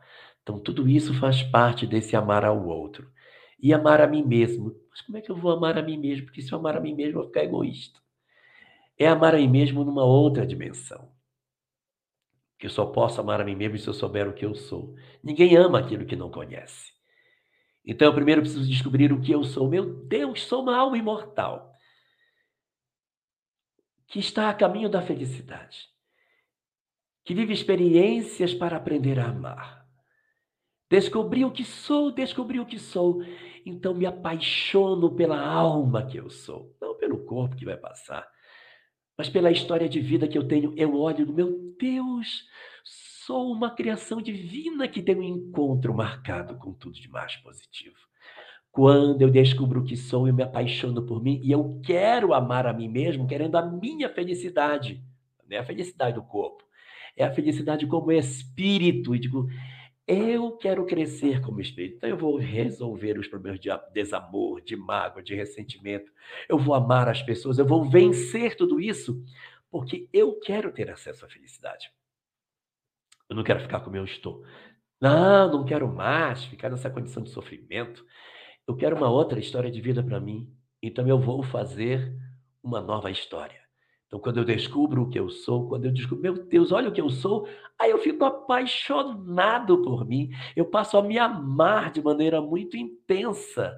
E é esse amor intenso que a gente passa a sentir pela gente é que vai fazer com que a gente descubra o grande propósito da vida. Mas aí, aproveitando, só dar uma dica dos rabinos para você. Os rabinos dizem o seguinte: que o objetivo da vida é você conseguir, tanto quanto nos seja possível, é, realizar a descoberta do que é que você veio fazer. Todo mundo veio fazer, segundo os rabinos. E como é que eu sei que eu descobri o que eu vim fazer? Quando você perceber que as outras coisas não têm importância para você. Enquanto tudo tiver importância, você não descobriu a que veio.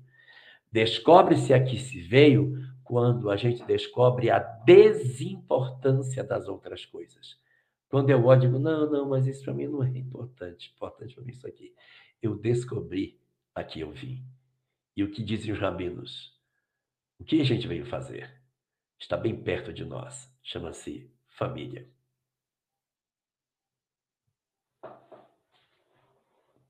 Silêncio eloquente. Hã? Silêncio eloquente. Você fechou a resposta e deixou a interrogação, assim, deixou todo mundo pensativo.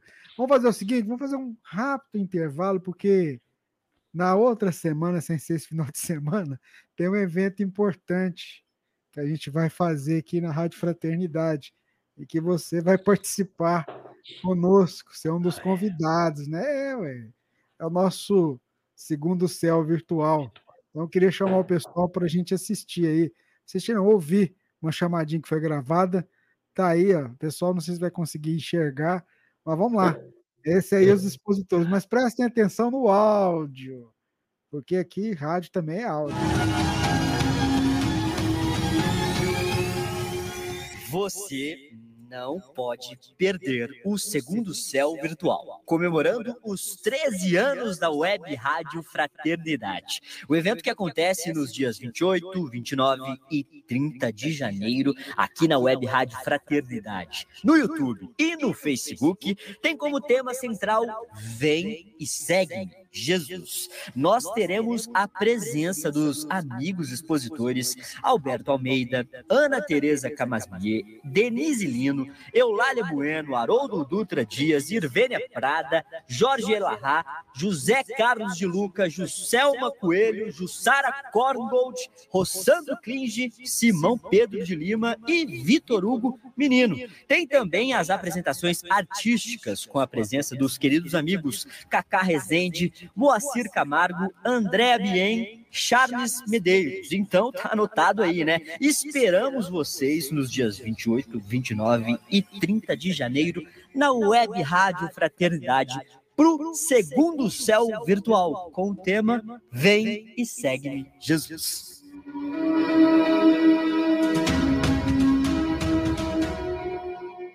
Evento gratuito, inscrições abertas em congressoespírita.com.br.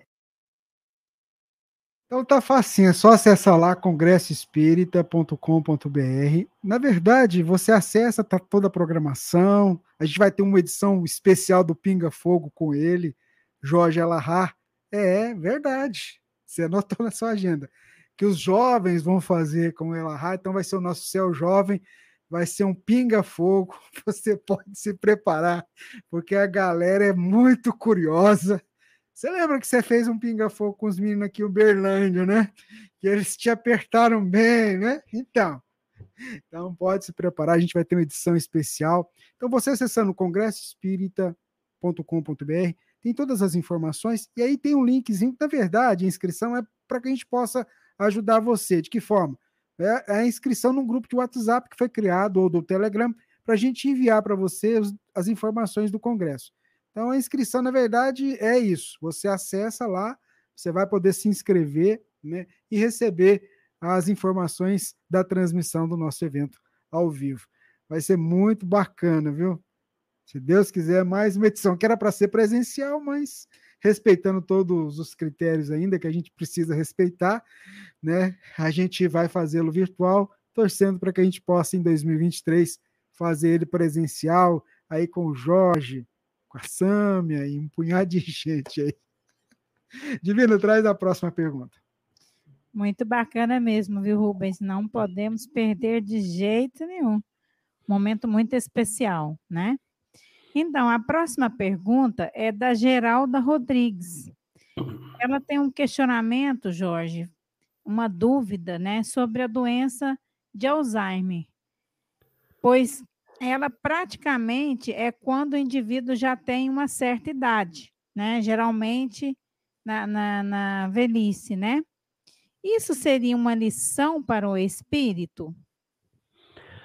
Olha, assim, colocar como uma lição, tudo é uma lição, tudo. A prova, a, a, a expiação, a missão, tudo são lições, porque tudo são aprendizados.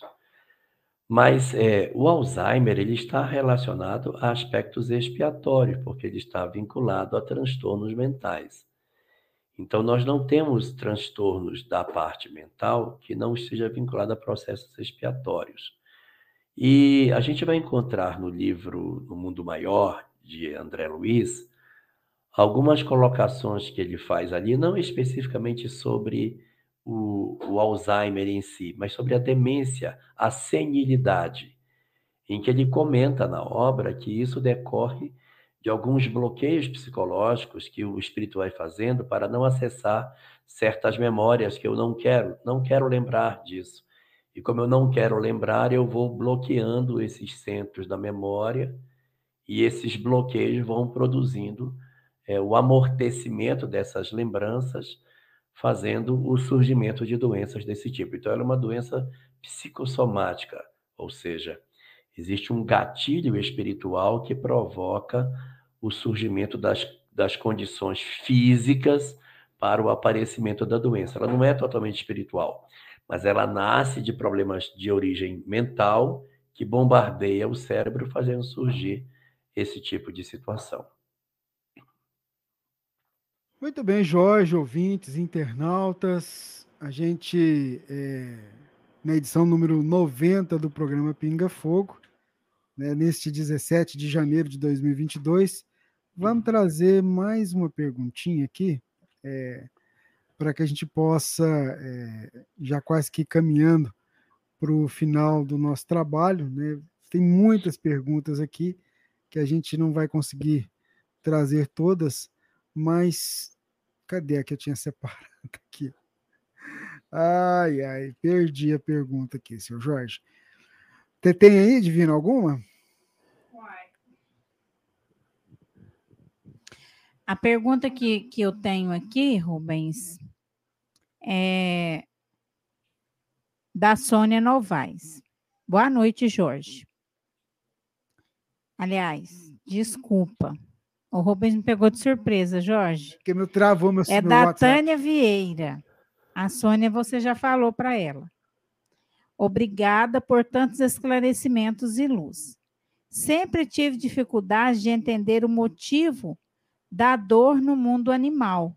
Gostaria que falasse sobre esta necessidade. Pois é. O que a doutrina espírita nos diz é que animal não tem livre-arbítrio. Animal, portanto, não tem karma. Animal, por conseguinte, não sofre processo expiatório. Aí você vai dizer, ah, mas não é possível. Tem que ter, porque animal tem câncer, animal tem tuberculose, tem uma série de doenças, nasce com uma formação congênita. Como é que não tem karma? Pois é. O que mostra para nós que não é determinante, porque eu tenho uma doença, obrigatoriamente isso tem uma vinculação espiritual. No animal não tem. Oi, por que, que ele tem câncer? Prova.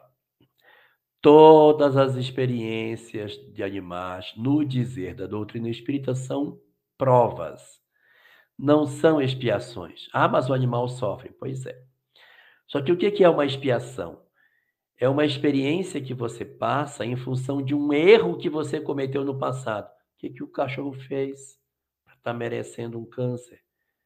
Ele não vai aprender nada do ponto de vista espiritual, diferente do homem, que quando ele tem uma limitação, ele tem dois tipos de sofrimento. Ele tem o sofrimento e tem o sofrimento do sofrimento, que é o fato de sofrer porque sofre. O animal não tem o sofrimento do sofrimento. Você cortar a perninha de um cachorro, ele fica vivendo com três pernas. Ele não tem depressão porque ele tem três, o outro tem quatro pernas. Ele não fica depressivo por conta disso. Por quê? Porque ele não tem o sofrimento do sofrimento.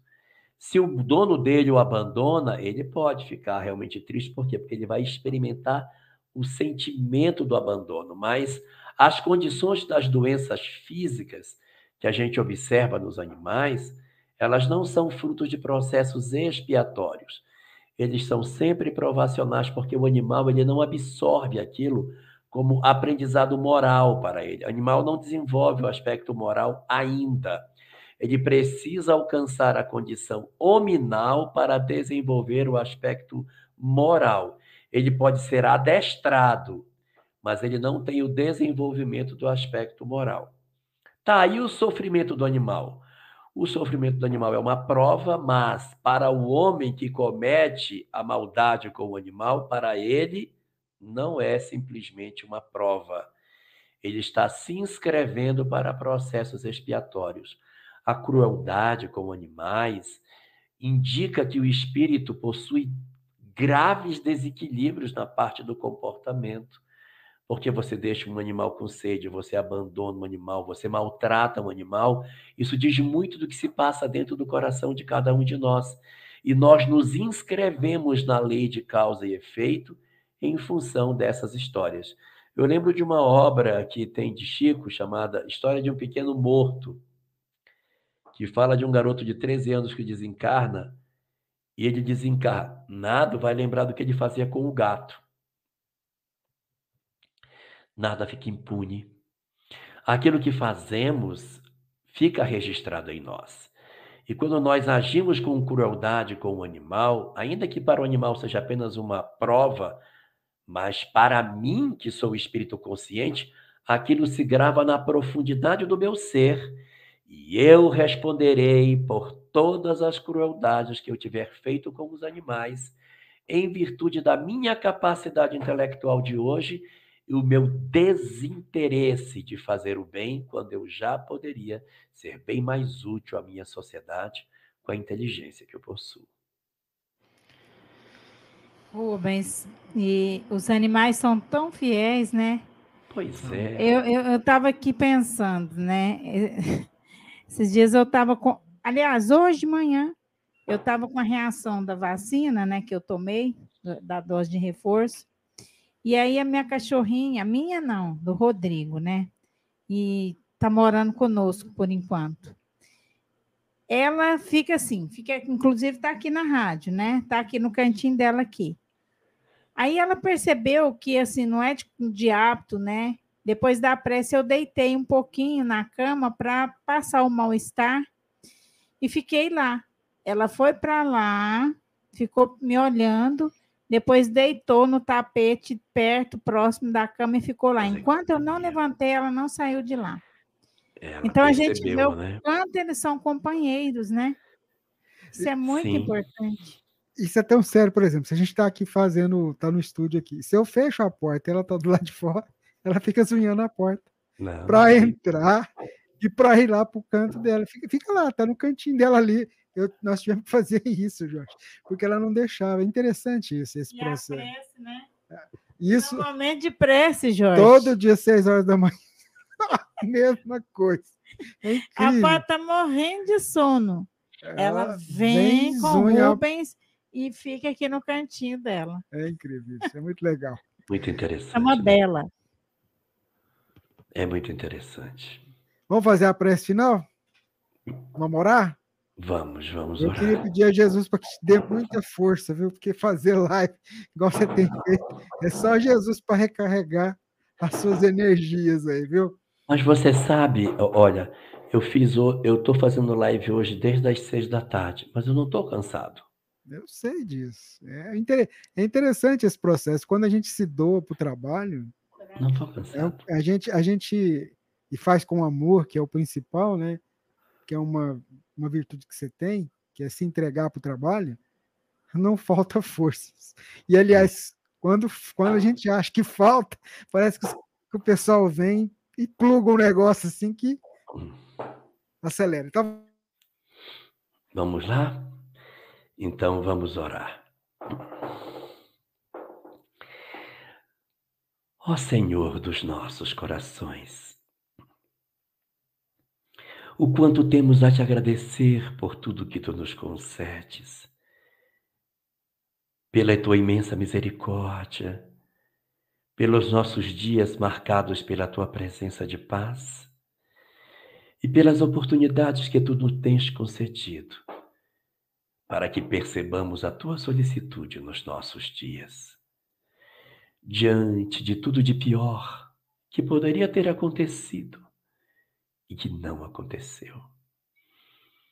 Nos avisos que tu nos deste através da intuição, nos chamamentos que nos chegaram pelas leituras que fizemos, na hora de reflexão que nos fez conter o ato que depois nos arrependeríamos, pelo lampejo de lucidez que nos desviou do caminho e que nos fez seguir pela rota que deveríamos ter, pelo não que oferecemos a nós próprios e que fortaleceu a nossa caminhada, e que hoje, Senhor, reconhecemos o quão tu estavas presente nas nossas horas mais difíceis.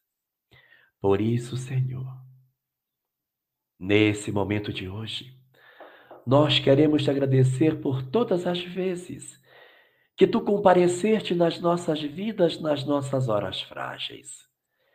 Todas as vezes que tu tomaste a nossa mão nas nossas horas mais difíceis e nos ofereceste a capacidade de perceber a consequência dos nossos atos, para que os caminhos que estávamos percorrendo pudessem ser os caminhos cheios da tua paz.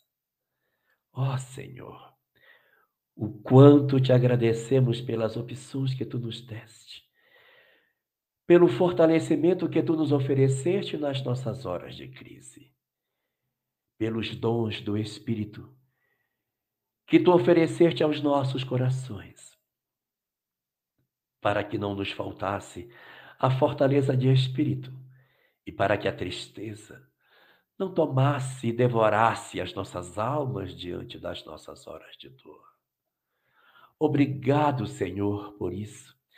Obrigado pelas dificuldades que atravessamos, mas que ao mesmo tempo hoje, quando olhamos para trás, nos sentimos vitoriosos por saber que tu estavas próximo de nós. Quantas e quantas armadilhas nós conseguimos ultrapassar em virtude da tua presença nas nossas vidas. Quantas vezes a sugestão do mal nos ofereceu a trilha equivocada para que seguíssemos, mas nós hoje observamos, olhando para o passado, a mão do teu amor a guiar os nossos passos para que nós fizéssemos a opção mais adequada para cada momento. Por todas essas coisas, Senhor da vida, nós te agradecemos profundamente mas do fundo dos nossos corações.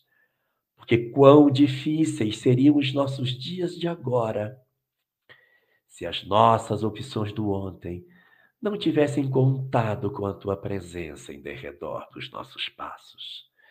Assim, nós te rogamos que abençoes os nossos dias, para que continuemos ligados a ti, para que os nossos corações continuem vinculados àqueles que nos tutelam que os nossos mentores espirituais continuem a ter em nós algo de reciprocidade, algo em nós que consiga ecoar as suas ideias, para que as nossas trilhas não se tornem tão distantes dos teus desejos, Senhor. É por isso que nós te agradecemos penhoradamente e te rogamos que abençoes as nossas vidas, para que a paz, a harmonia, a lucidez em nossas decisões continuem a fazer parte dos nossos dias e nós tenhamos mais felicidade, mais alegria nos nossos dias por estarmos com os nossos corações vinculados ao teu. Obrigado assim, Senhor de todas as coisas. Protege os nossos corações sobre as, sobre as tuas bênçãos e guarda as nossas almas sob a tua infinita paz. Muito bem. Nossa gratidão a Deus por todo o amparo despendido nesse singelo trabalho que a gente está fazendo.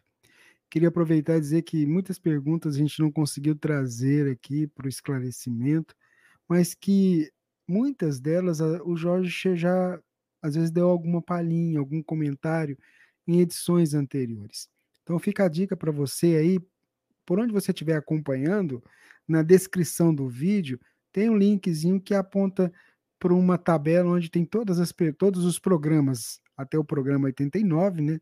Esse de agora 90, os meninos vão trabalhar para tabulá-lo, para ele estar tá disponível até a próxima edição. Então, então nós temos 89 questões separadas aí para você, perdão, perdão, 89 programas separados é, para você poder participar, ver aí, pesquisar. Por exemplo, você digita lá o que que Jesus, o que que o, que que o Jorge Elahá falou sobre mãe. Então você digita lá mãe, vai aparecer todas as relações em que a questão de mãe é, foi comentada, foi perguntada e comentada pelo Elahá. Qualquer coisa também manda uma mensagem para gente, que pacientemente a gente vai, vai passando para você como é que faz.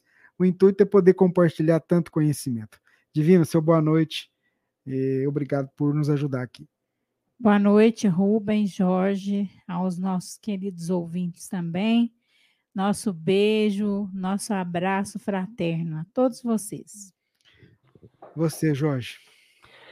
Eu quero, antes de dar o meu boa noite, agradecer todos os votos de saúde, porque eu acho que alguém percebeu que eu estou meio gripado. É, realmente eu gripei. Mas amanhã já estarei bem.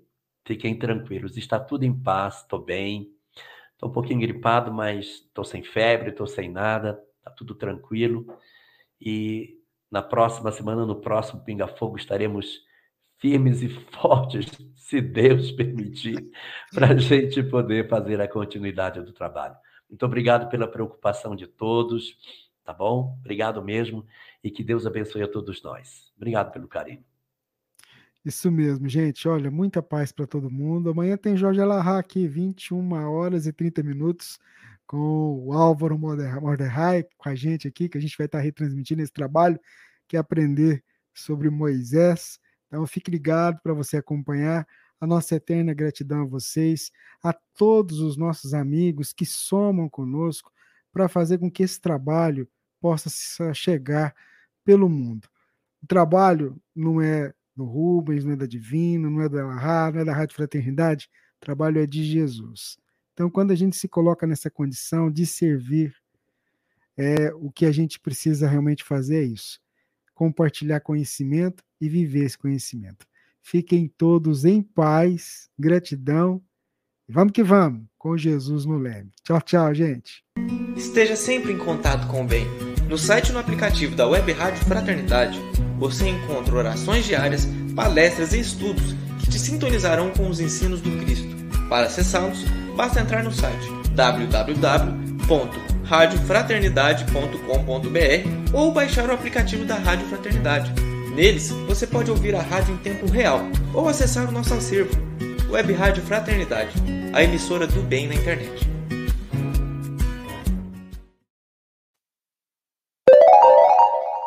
Vinte e três horas e dezesseis minutos. Essa foi mais uma transmissão ao vivo da Web Rádio Fraternidade, a emissora do bem na internet. Web Rádio Fraternidade, a emissora do bem na internet, ajudando a construir um mundo melhor.